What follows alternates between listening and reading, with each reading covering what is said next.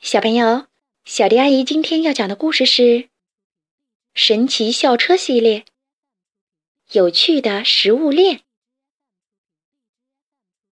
今天是我们班实地考察的日子。每次和卷毛老师出去，都是一次非同寻常的经历。这一次，我们要去海边。卷毛老师让我们两人一组。每组都要带两样与海洋有关的东西，而这两样东西也要相互关联。菲比带来了沙丘草，拉尔夫带了一个黄色气球。这是太阳，他说：“太阳让草儿生长。”旺达带来一只海蚌，迪姆带来块礁石，海蚌可以生活在礁石上。可凯莎把作业忘得一干二净。他大叫：“坏了坏了，这下糟了！我只带了浴巾和午餐时吃的金枪鱼三明治。”就在这时，阿诺咯吱咯吱的走了进来，那是他的鞋子发出的响声。凯莎说：“阿诺，我的好搭档，你带作业了吗？我把咱俩的作业给忘了。”阿诺惨叫道：“天哪，我也忘了！今天早上实在是太忙乱了，我是一路跑过来的，路上还踩进了我家旁边的池塘里，连鞋子都没来得及换呢。我只带了泳衣和一条毛巾。”凯莎和阿诺着急的要命。阿诺说：“哎呀，我们怎么做报告呀？”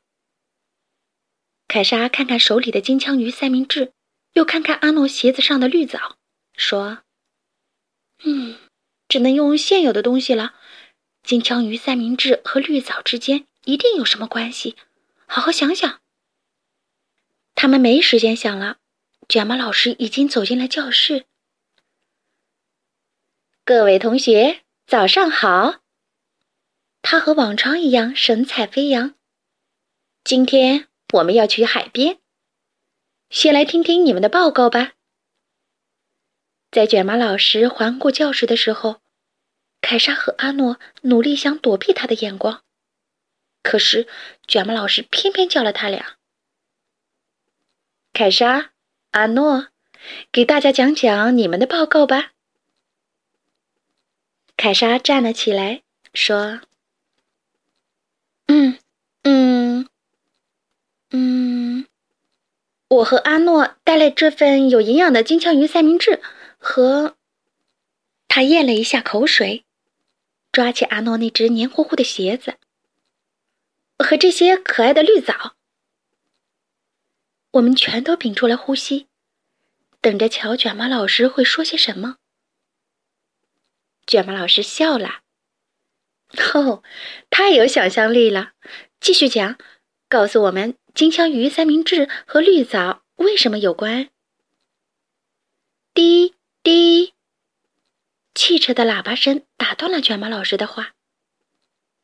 他看了一眼窗外，接着说：“哦，抱歉，等一下再来讨论。我们现在要去实地考察了。”凯莎和阿诺松了一口气。我们涌上神奇校车，系好了安全带。卷毛老师宣布：“出发了！我特别喜欢去海边。你们都带泳装了吧？”卷毛老师笑眯眯地说：“学习的最好方法就是亲身体验。同学们，抓紧了！难道我担心的事儿又要发生了？我最怕这种事儿了。”阿诺说。忽然，校车向大海冲去。他翻过来又翻过去，接着他便像海豚一样高高跳起，跃入了海中。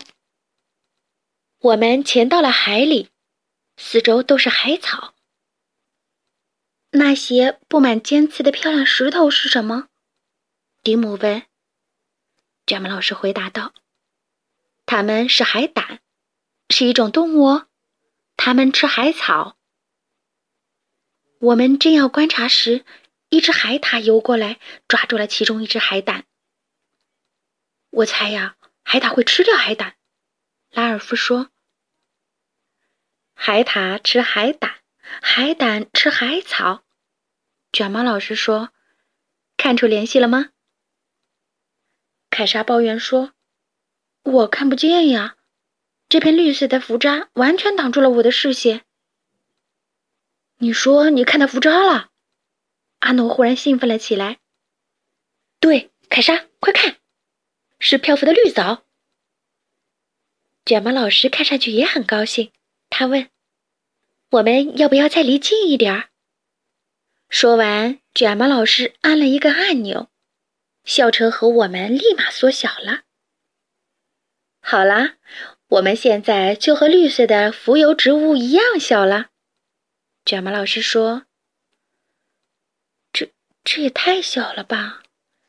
迪姆小声说：“各位同学，你们的座位下面有特制的潜水呼吸罩，把它戴上，我们这就出发。记住，找出事物之间的联系。”卷毛老师说完，打开了车门，我们跳进了海水里。多罗西向大家介绍说：“据我所知，浮游植物大多生活在靠近海面的海水里，这样就可以被阳光照射到。”多罗西骑在一个浮游植物上，冲我们大喊：“快看我！”这时，一只比我们大得多的生物飘过来，一口咬掉了他脚下的浮游植物。多罗西大叫。大家当心啊！我们的个头正好可以当他的午餐。幸好卷毛老师驾着神奇校车及时赶到，他用网把我们给捞了起来。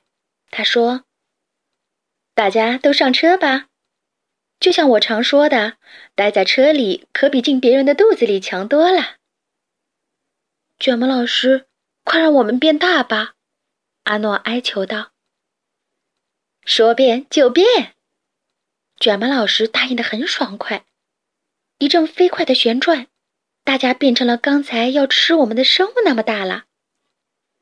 卷毛老师说：“那只生物是一种浮游生物。”哎呦，终于安全了！阿诺拍了拍胸脯。校车外面漂浮着各种奇怪的生物，瞧瞧这些家伙！卡洛斯说：“旺达纠正道，他们不是什么家伙，他们是浮游动物。可是，那个庞然大物是什么？”他指着一条比我们大很多倍的鱼。旺达，那是一条凤尾鱼。卷毛老师告诉他。拉尔夫觉得肚子很不舒服，他爸爸今天早上吃了披萨饼上的腌凤尾鱼。而现在，那条讨厌的鱼想要吃掉它。卷毛老师按下一个黄色按钮，我们觉得自己又在变大。不一会儿，大家就和凤尾鱼一样大了。卷毛老师说：“我建议大家吃午餐时都留在校车里。”凯莎拿出了他的金枪鱼三明治，阿诺赶紧阻止他：“千万别吃掉我们的作业。”来吃点薯片吧。凯莎盯着手中的三明治问：“阿诺，我还是不懂，金枪鱼三明治怎么会和你鞋上的绿藻有关系呢？”阿诺耸了耸肩：“嗯，金枪鱼就是金枪鱼嘛。”凯莎眼前一亮：“真聪明，阿诺，我明白了，这就像一条链子。”藻类是浮游植物，浮游植物被浮游动物吃掉，浮游动物被凤尾鱼吃掉，凤尾鱼被体型大些的鱼吃掉，比如，比如金枪鱼。阿诺指着窗户外大喊。忽然，周围一片漆黑，校车撞到什么东西又弹了回来，然后就停了下来。我们现在这是在哪儿？有人叫道：“卷毛老师，打开照明设备，告诉大家，同学们，我们现在在一条金枪鱼的体内。凯莎兴奋地说：“太好了，阿诺！我们现在知道绿藻和金枪鱼三明治有什么联系了。”凯莎举起手发言道：“弗瑞斯老师，我们现在可以回学校了吗？我和阿诺准备好报告了。”卷毛老师笑着说：“哦，当然可以啦！大家坐好，机会来了。”只见金枪鱼张开了嘴，我们又见到了亮光。原来它正向一个鱼钩咬去。系紧安全带。卷毛老师提醒大家：“他拉动操纵杆，小车顶部伸出一个夹子，夹住了鱼钩。我们被吊了上去。有人收起了吊线。校车来回晃悠着，来到一张大脸前。哦，又是一辆校车。”钓鱼人若有所思地说：“今天是第二辆了，放回去吧。”他从鱼钩上解下校车，要把我们抛回大海。不要啊！把我们留下！阿诺惊恐的大叫。可太迟了，校车已经掉回海里，激起了一片浪花。别害怕，阿诺。卷毛老师边说边按下仪表盘上的另一个按钮。接着，我们只听见在阵阵的海浪声中。夹杂着卷毛老师的喊声，身在巨浪中就要有一个冲浪手的样子。大家还没反应过来，就已经站在校车变成的冲浪板上，被冲回了岸边。回到学校，阿诺和凯莎交出了报告。这就像一条链子，一条通过吃和被吃形成的链子。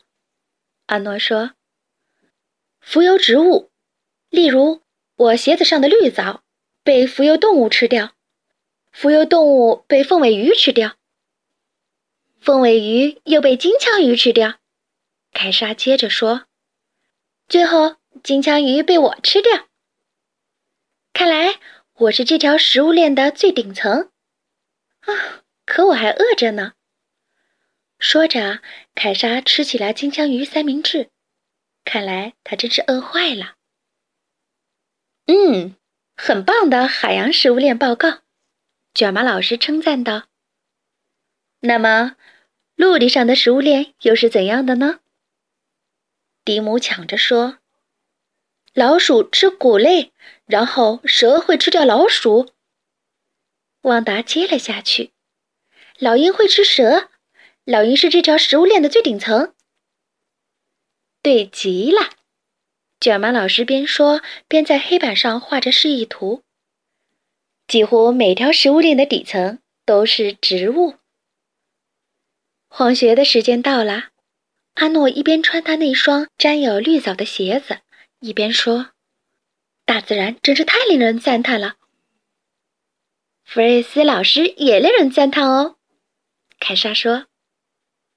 大家都笑了，连卷毛老师也笑了。今天，卷毛老师穿着一身印有海底动物和植物的大衣，头上还别着一个鱼形状的发夹，这造型真是太特别了。好啦，故事讲完喽。关注微信公众账号“小迪阿姨讲故事”，就可以听到更多好听的故事了。接下来，我们一起听一段好听的音乐吧。